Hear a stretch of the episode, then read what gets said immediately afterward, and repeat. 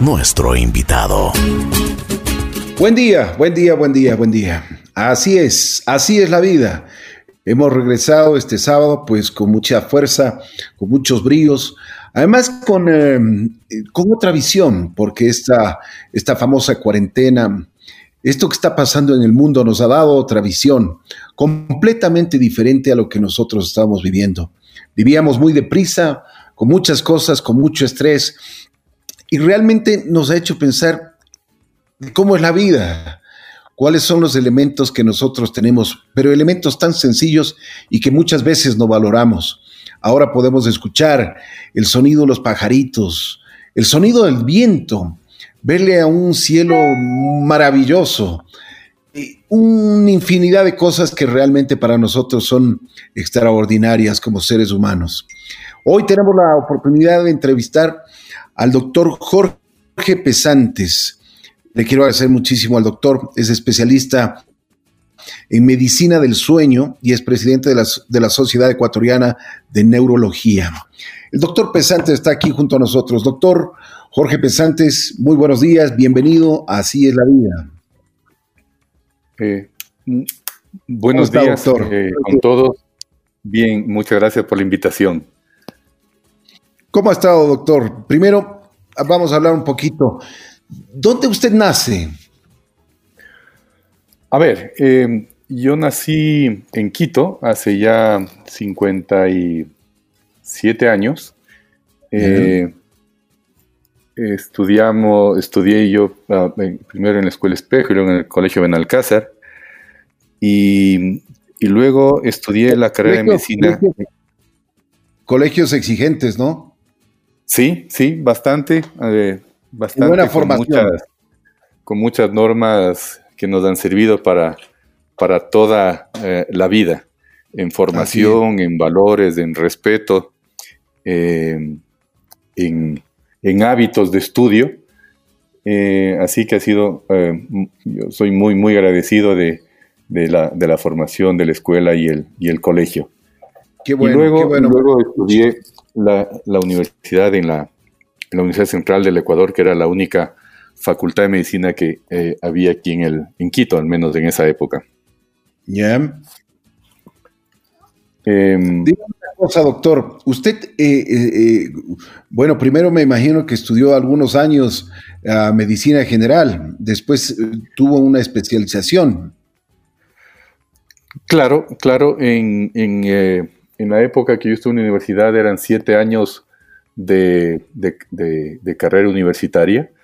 Ahora eh, se han cambiado un poco los pensum de estudios y, ahora son eh, menos años.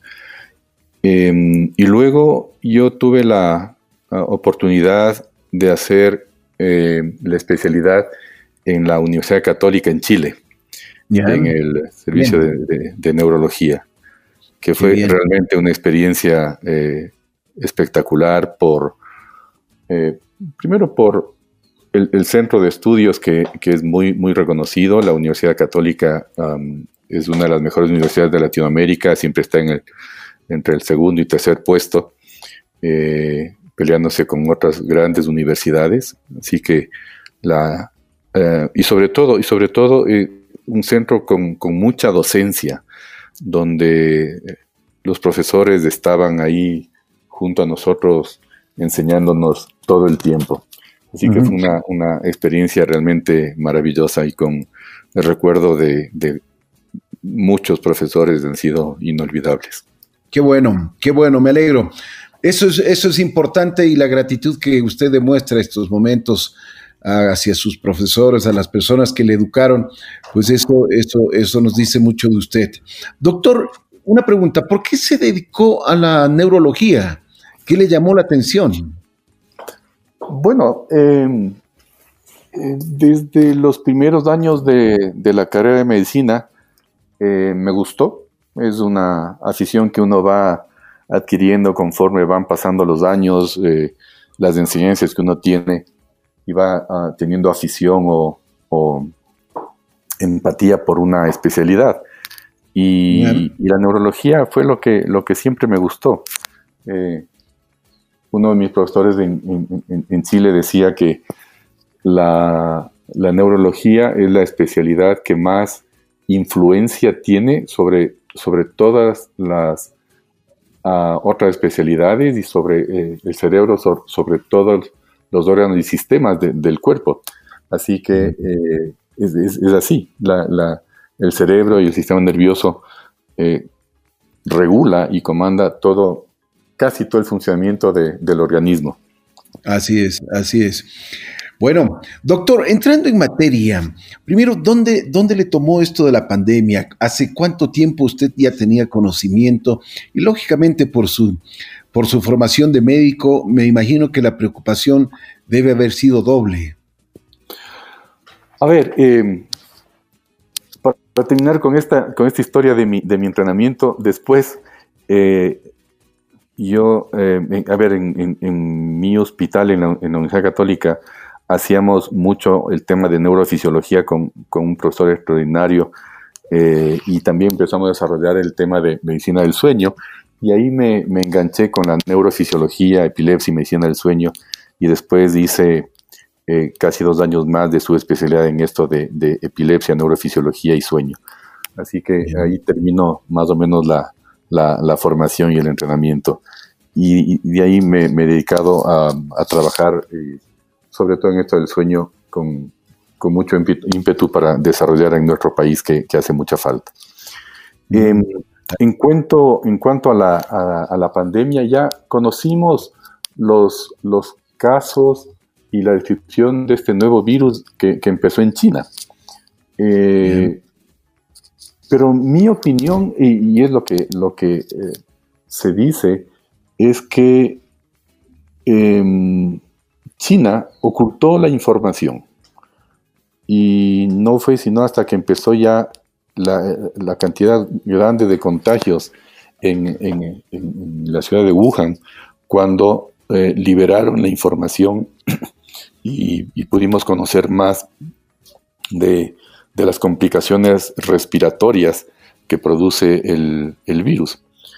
Em, y recién estamos conociendo más de, la real extensión de las complicaciones del virus, porque no son solo complicaciones respiratorias con todo lo que ya, ya conocemos a nivel eh, mundial, con todas las noticias, sino que cada vez eh, se está conociendo más complicaciones cardíacas, complicaciones neurológicas severas, que, son las responsables de la alta mortalidad de, los pacientes.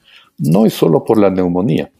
Eh, este, este virus produce problemas cardíacos severos, produce problemas de coagulación severos, problemas neurológicos y en el último tiempo también hay alguna información de que hay síntomas eh, oftalmológicos, síntomas dermatológicos.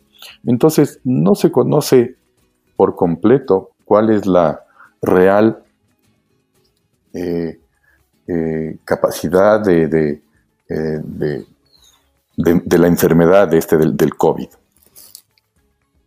Doctor, una pregunta, eh, hablando de ya y específicamente de, su especialidad, ¿en qué, ¿en qué afecta este, este famoso virus, el COVID-19, en la parte neurológica?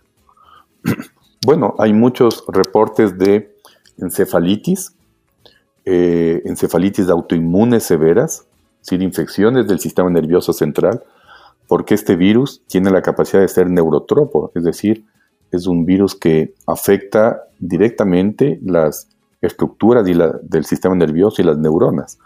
Por eso es que quizá eh, lo que se, ha oído es que, eh, y se sabe, es que uno de los síntomas em, principales o, iniciales del, contagio del virus es la, es de la falta de olfato y la falta de gusto por los alimentos. Así y eso es sistema nervioso. ¿sí? Eso es por el contagio de las estructuras del sistema nervioso.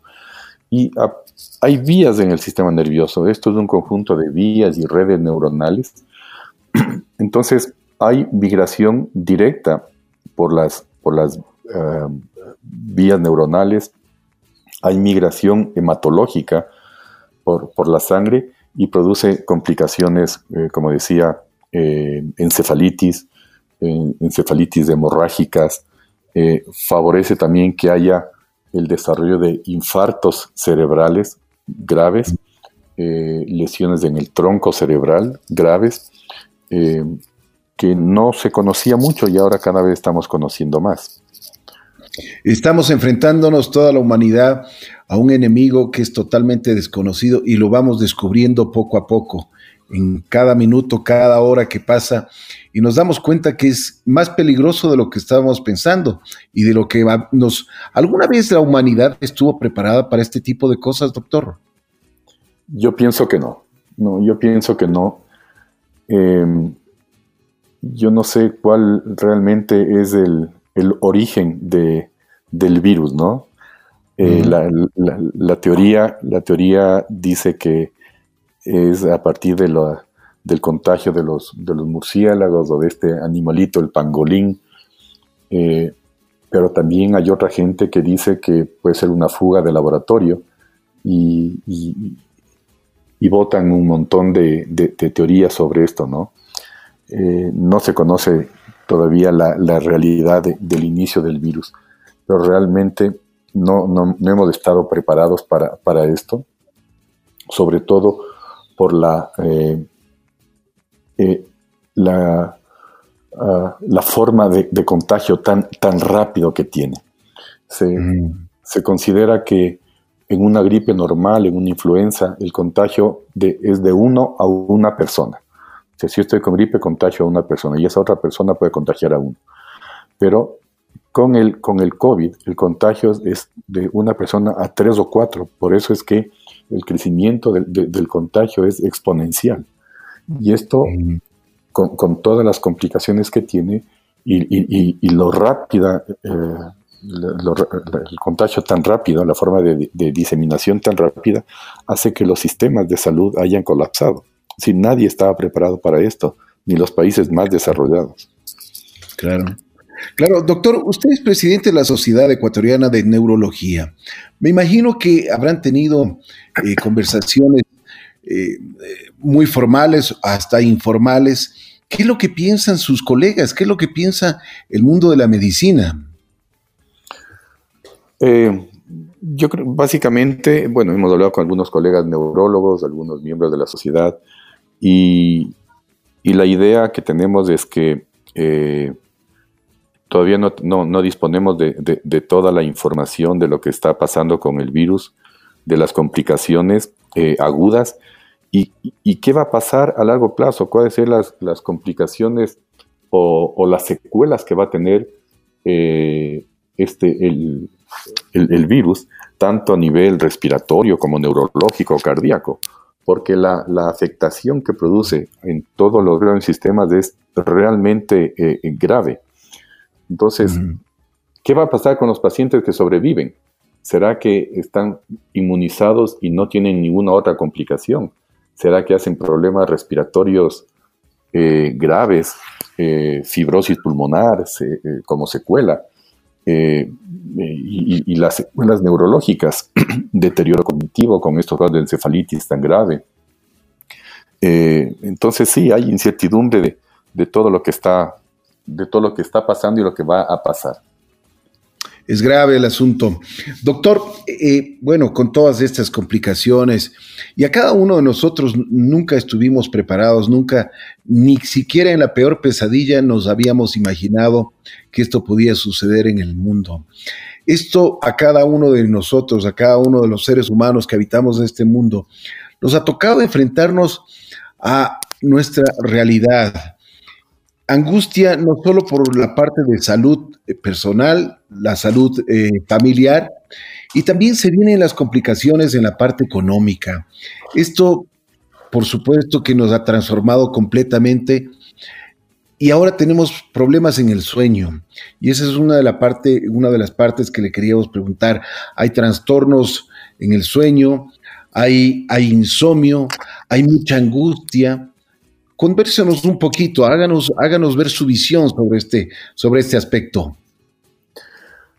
Sí, yo creo que el, me parece que el hecho que de un día para otro hayamos tenido que eh, asumir el aislamiento social como la mejor alternativa de prevención del contagio del virus, eh, fue un cambio en, el, en la vida de toda la población, de todos nosotros, a todo nivel.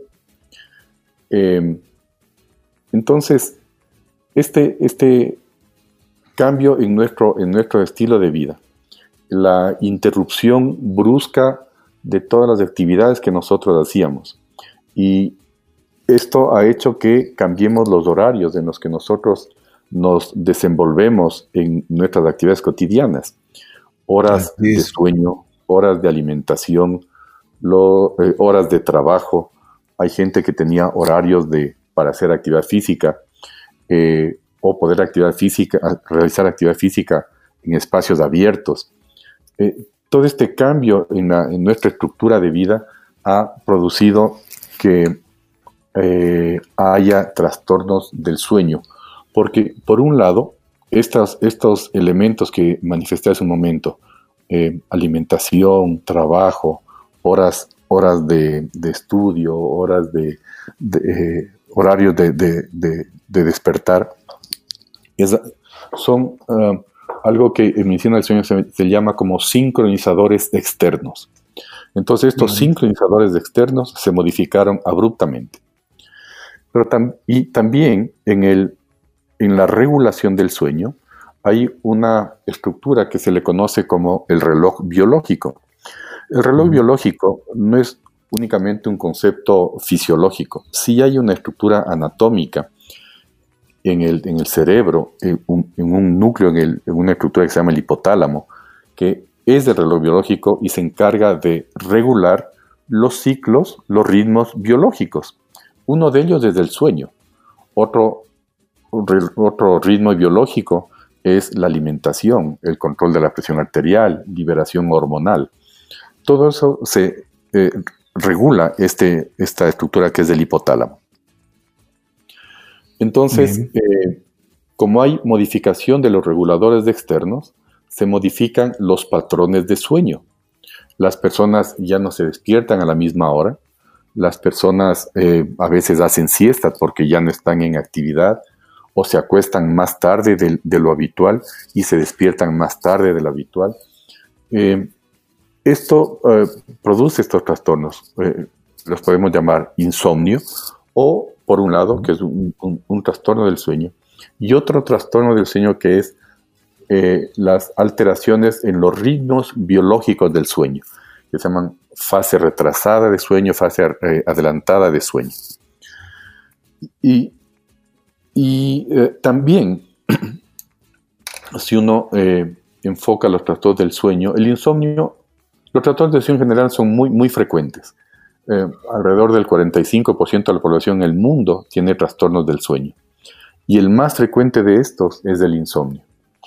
Y hay algo que se llama insomnio primario, eh, en que no hay ningún trastorno subyacente, y e, e insomnio secundario, en el que hay una, causa médica, eh, psiquiátrica o médica general, digamos, o neurológica que, produce el insomnio. Las causas más frecuentes de insomnio secundario son los trastornos de ansiedad y depresión, de lejos.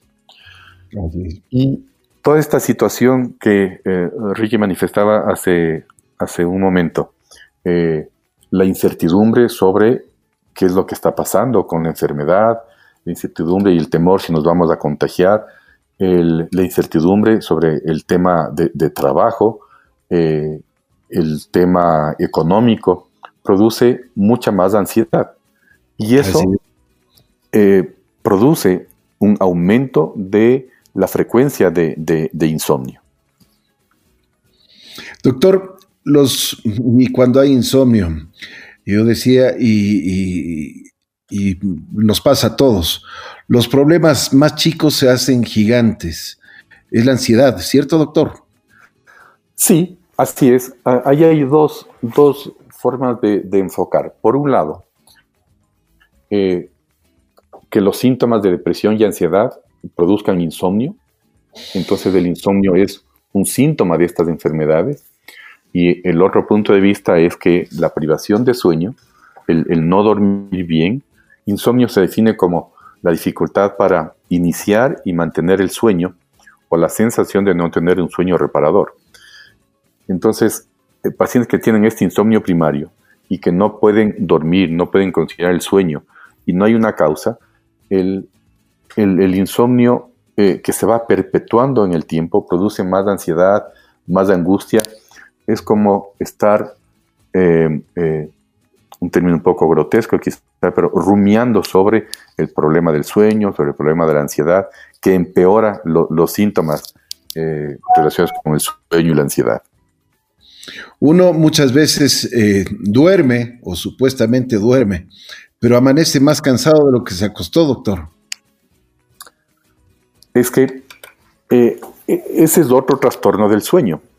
Esta es una forma de, esto que voy a comentar ahora es una forma de eh, entender los trastornos del sueño, es una clasificación antigua, pues muy útil para entender los trastornos del sueño. Por un lado están los trastornos que producen dificultad para iniciar y mantener el sueño, que es el insomnio. Un segundo grupo son los trastornos que producen hipersomnia o somnolencia excesiva en el día. Se supone que después de una noche de sueño normal, la persona tiene que estar en capacidad de hacer sus actividades con normalidad.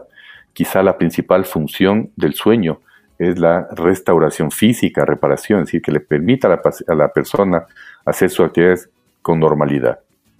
Y si no lo puede hacer, se queda dormida eh, en situaciones que requieren mayor o menor atención. Ese es un trastorno, se llama hipersomnia.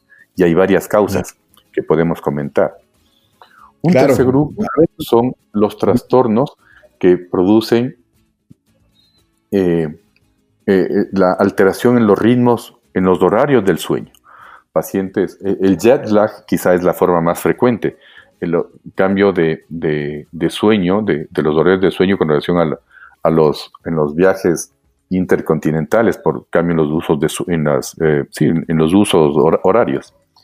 Entonces ahí también están lo que se llama fase adelantada o retrasada de sueño, los trastornos del sueño secundarios a los trabajos en turnos. ¿sí? Eh, por ejemplo, guardias, eh, médicos ahora, el, tema de, los profesionales de salud que, que tienen trastorno del sueño es muy, muy importante. Y hay un cuarto grupo que se llama las parasomnias. Las parasomnias son los trastornos que se producen en la transición entre las diferentes etapas del sueño y que no producen insomnio ni hipersomnia. Dentro de estas están, por ejemplo, eh, los terrores nocturnos, las pesadillas, las, em, eh, el hablar dormido, el caminar dormido, el trastorno conductual durante una etapa de sueño que se llama el sueño REM. Entonces, eso hay que identificar y dar la mejor alternativa de, tratamiento. Así es. Doctor, ¿cuáles son las posibles soluciones, eh, digamos, que se puede adoptar en estos en estos casos, hoy por hoy, estamos preocupados, no podemos dormir, tenemos trastornos en el sueño, tenemos hipertensión también, eso nos produce una alteración en, muchísimos aspectos.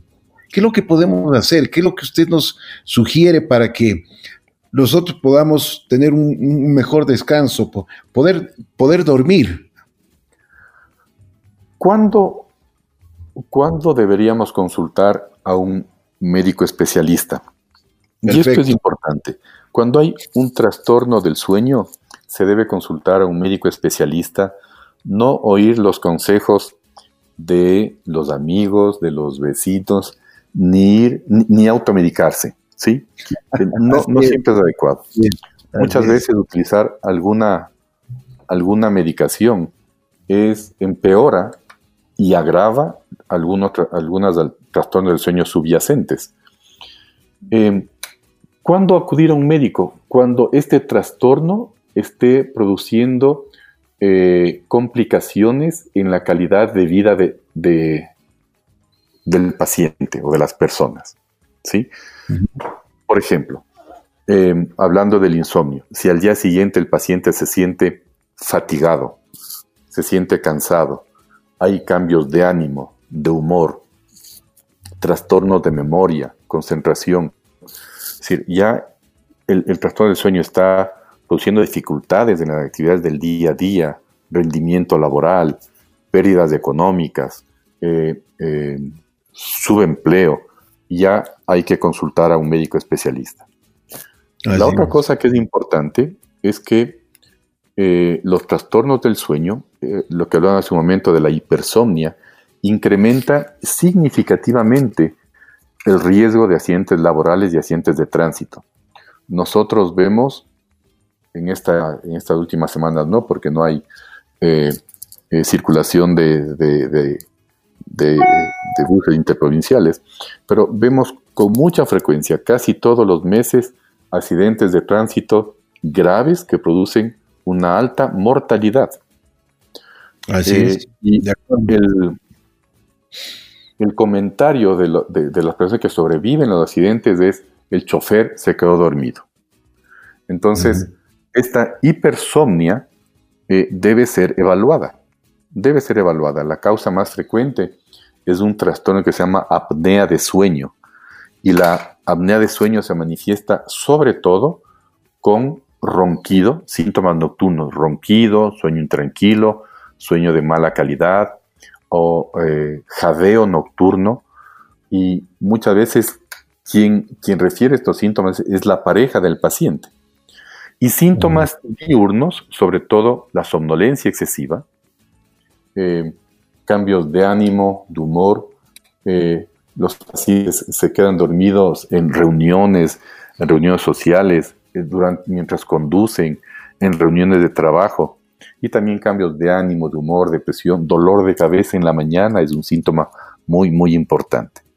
Entonces, si hay estos, estos síntomas, debemos, hay que acudir donde un especialista y mm, hacer una historia clínica adecuada, mm, dirigida hacia eh, eh, los trastornos del sueño y eventualmente hacer un examen eh, de laboratorio, un examen complementario para confirmar el diagnóstico de, sobre qué tipo de trastorno de sueño estamos hablando.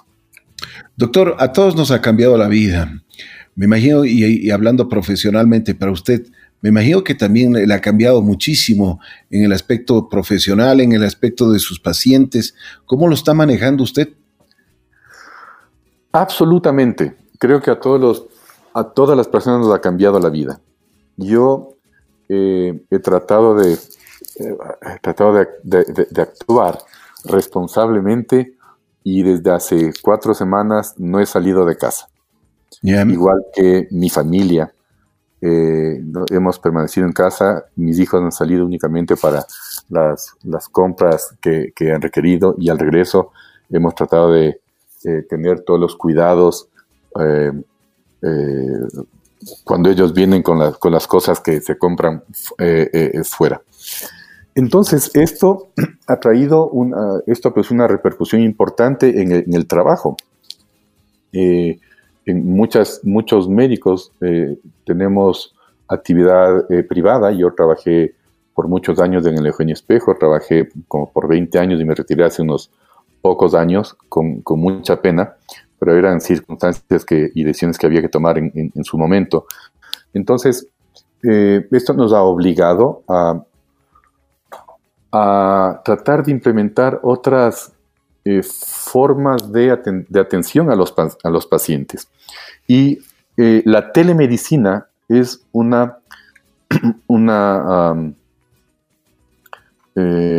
¿cuál, sería el término? Es una opción. Una, opción que es muy válida y ya está utilizándose en muchas especialidades de hace algunos meses, años atrás, eh, para el manejo de pacientes. Y, la telemedicina es muy, muy útil en medicina del sueño. Nos, nos permite atender a los pacientes, poder hacer un seguimiento eh, a través de, las vías online en, ah, en, eh, algunos, en algunos temas de medicina del sueño, poder revisar eh, los pacientes. Así que esa es una alternativa que hemos, que hemos implementado con, nuestro grupo de trabajo, hacer eh, telemedicina, atención online con los pacientes y creo que hemos tenido por ahora buenos resultados. Qué bueno, qué bueno, porque yo creo que hoy más que nunca necesitamos una atención y como usted mismo lo dice, estos son temas que se tienen que tratar no solo cuando el amigo le dice, tómate tal pastilla o tómate esto, o muchas veces tómate agüita de pelo de choclo para que duermas bien. Agua de lechuga. sino que hay que, hay que tratarse con un especialista. Doctor, ahora hay tanta gente que necesita de ustedes. Por ejemplo, a usted, como usted, usted hablaba de su equipo de trabajo, ¿cómo, cómo pueden llegar hacia usted? ¿Cómo lo pueden encontrar? A ver, nosotros em, sí, en realidad tenemos un, somos un grupo de, neurólogos. Em, eh, este, este grupo lo, lo, formamos hace algunos años atrás, se llama Neurovida, estamos en el Hospital Metropolitano. Hubo algunos cambios en, la conformación de nuestro grupo, pero seguimos con la misma mística de, trabajo. Somos un grupo de neurólogos y cada uno tenemos diferentes ámbitos de, su especialidad. Como comentaba Ricky, yo me dedico, hago neurología general y me dedico a, una subespecialidad en epilepsia y medicina del sueño. Eh, tenemos un neurólogo infantil, la doctora Gilka Contreras, ella es eh, una doctora venezolana que está con nosotros hace unos pocos años. Eh, ella tiene una subespecialidad en, epilepsia y con una formación extraordinaria. está el ah, doctor Eduardo Romero, que hace, tiene una subespecialidad en, en, patología neuromuscular. El doctor Felipe Romero también tiene una subespecialidad en epilepsia. El doctor Alejandro Arias está una, tiene una especialidad, eh, es neurólogo y él tiene una, eh, trabaja más en el tema de enfermedad vascular cerebral. Entonces es, eh, y, tenemos la doctora Arredondo que está trabajando, que tiene su especialidad también todo lo que es movimientos involuntarios, anormales, Parkinson y todo esto. Entonces como, y, y el laboratorio de neurofisiología para la evaluación de epilepsia y trastornos del sueño. Entonces, este, este es nuestro, nuestro grupo de trabajo. Qué bien, qué bien. Me alegro muchísimo. Yo creo que esto nos puede dar ya una vía a todos quienes nos están escuchando a nivel nacional para poder alcanzar la, la, la sugerencia y además el, que un especialista nos pueda dar una mano en este sentido porque los momentos que estamos pasando son muy angustiosos. Doctor, ¿Qué se viene en el mundo? Usted, que es una persona que ha estudiado medicina, que está especializado en neurología, ¿cómo podemos prevenir ciertos, ciertos aspectos que se nos, están, se nos están viniendo y aceleradamente? ¿Qué se viene en el mundo? Yo creo que hay incertidumbre. Hay incertidumbre desde el punto de vista de la salud, desde el punto de vista económico. Creo que la situación que se nos viene es muy, muy complicada muy complicada en, en, todo sentido. Eh, y nuestro país eh, es más sensible a todo lo que va a, pasar, ¿no? Creo que eh, el tema económico va a marcar muchísimo los próximos años de nuestro país. Así que lo que hay que pedir es que Dios nos ampare, que nos coja confesados, porque hay incertidumbre que de, de lo que va a pasar. Hay Así es, muy, sí. muy cierto usted dice, muy cierto, doctor.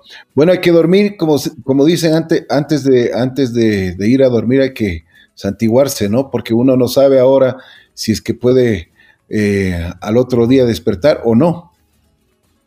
Eh, sí, sí, sí, sí.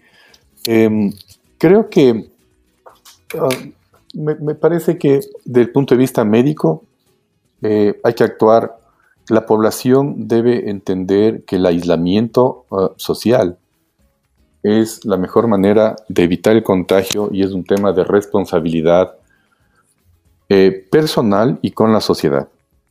Eh, ahí hay, yo tengo la, visión de que hay ah, por un lado, la, idiosincrasia de, un grupo de, población que o que no le importa o que cree estar más allá del bien y del mal. Y por otro lado, la, eh, perdón, el término, el, desconocimiento, la ignorancia de otro grupo de, poblacional que tiene otras necesidades que, son muy, muy válidas, que también están muy, muy expuestas al, contagio con, el COVID. Entonces, em, eh, eh, le oía el otro día a la doctora Watson, que es la representante de la OPS o de la OMS aquí en el Ecuador, y ella decía que lo que se hizo aquí en el país se hizo muy bien, el aislamiento social, la cuarentena se implementó mucho antes eh, que en otros países que a la larga van a tener más contagios como Perú, Chile, em, pero el factor humano no se lo puede manejar. Y creo que en eso debemos, debe ser el Estado responsable y trabajar muchísimo sobre, en, educación. En educación, en solventar las necesidades básicas de la población para que podamos vivir mejor.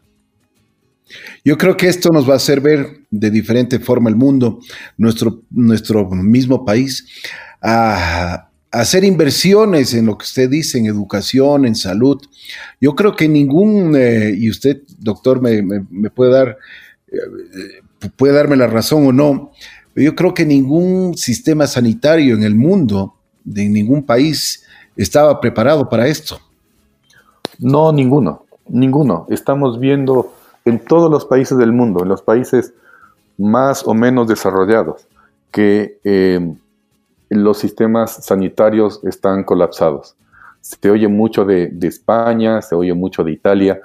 Eh, Francia tiene también eh, muchos, muchos problemas.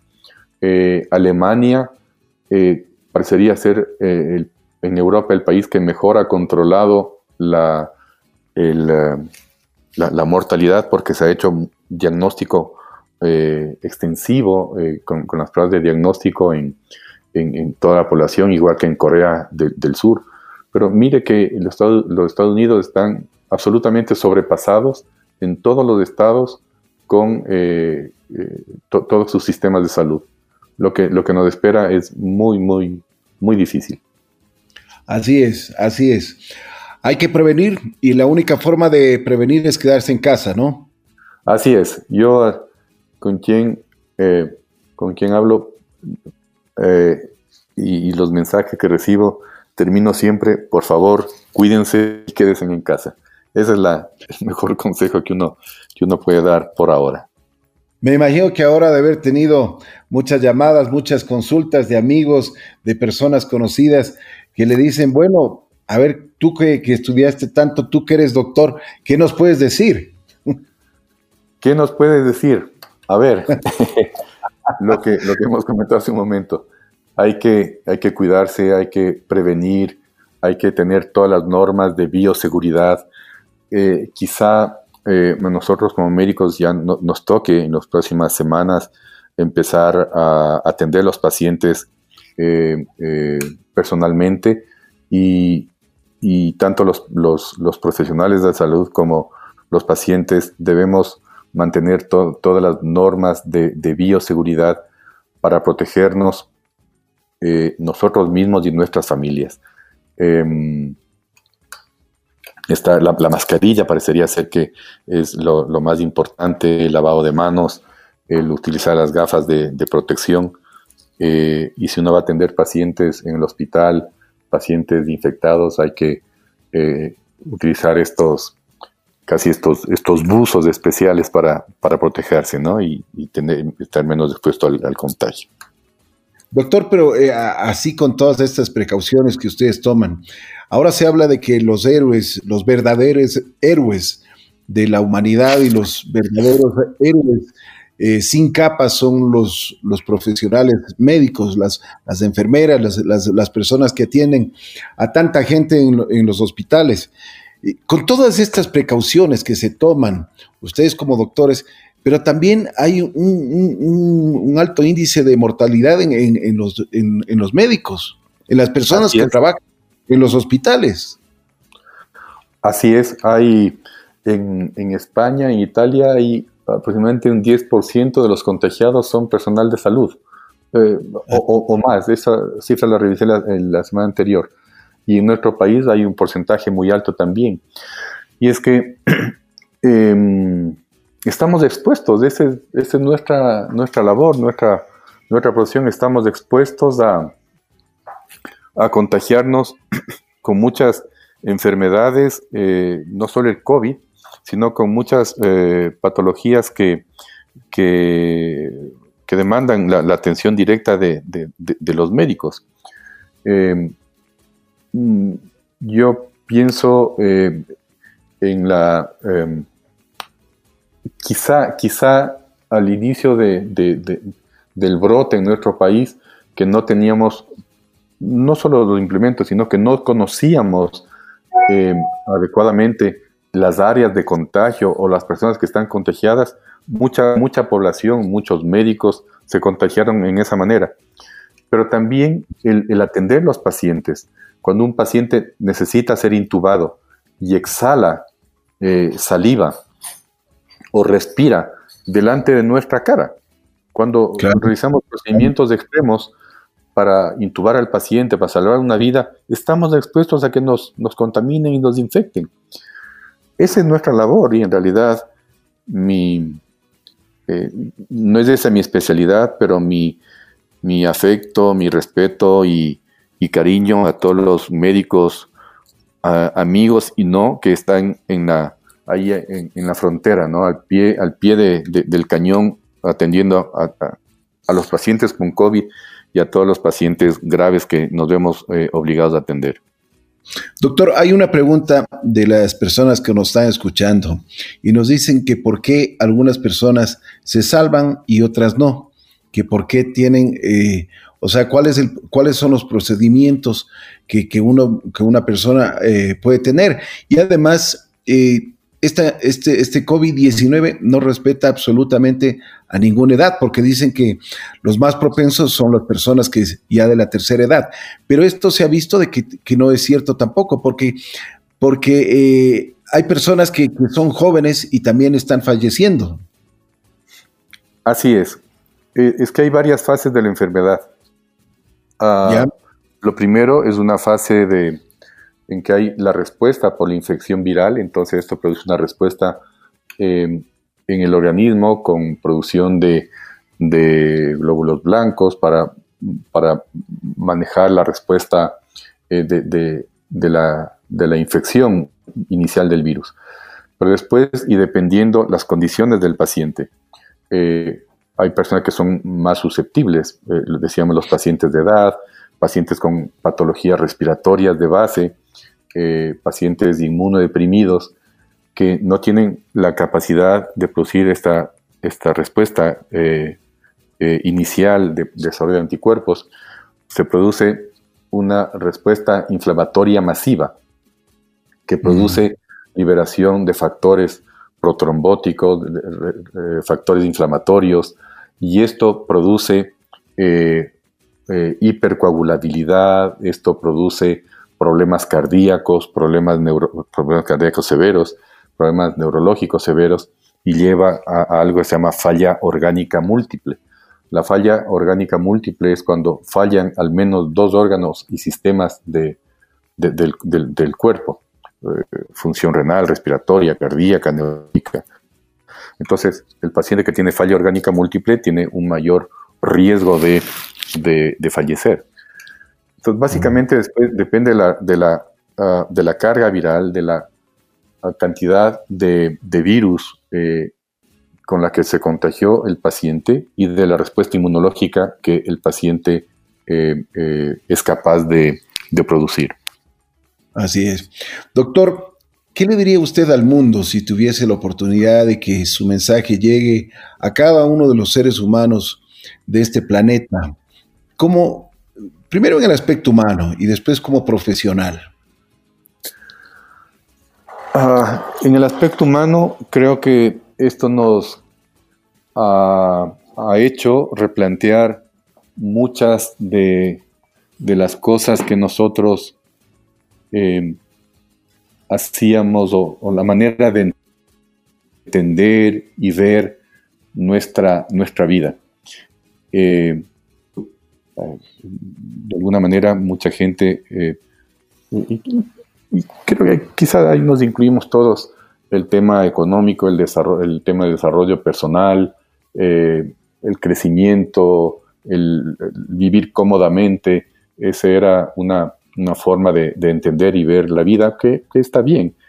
Pero esto nos ha enseñado a, a replantearnos muchas cosas, es decir, a vivir nuevamente en familia, entender que las cosas debemos vivir más, más sencillamente, eh, debemos eh, vivir, nos, nos a vivir con, lo mínimo, ¿no? Porque no, no, podemos, no podemos salir al supermercado y abastecernos de todo lo que nosotros queremos, sino que hay que pensar en el resto y,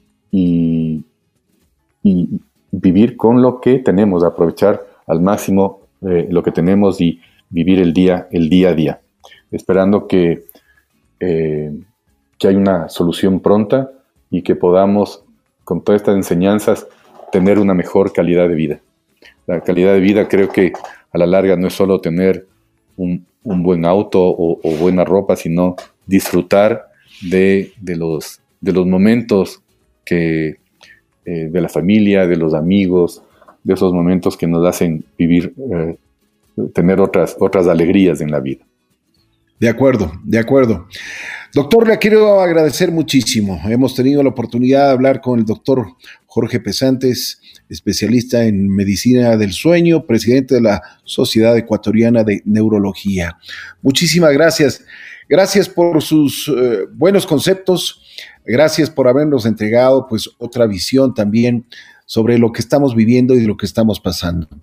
La quiero agradecer muchísimo, doctor, y le deseo la mejor de las suertes, que tenga ahora más que nunca, que tenga mucha salud para que siga atendiendo a todos y cada uno de los quienes habitamos en este mundo. Mucha suerte, eh, saludos a su familia, salud para todos y cada uno que nos escuchan también, doctor. Muchas gracias, Ricky. De igual manera para, para ustedes, para toda su familia. Eh, Muchas gracias.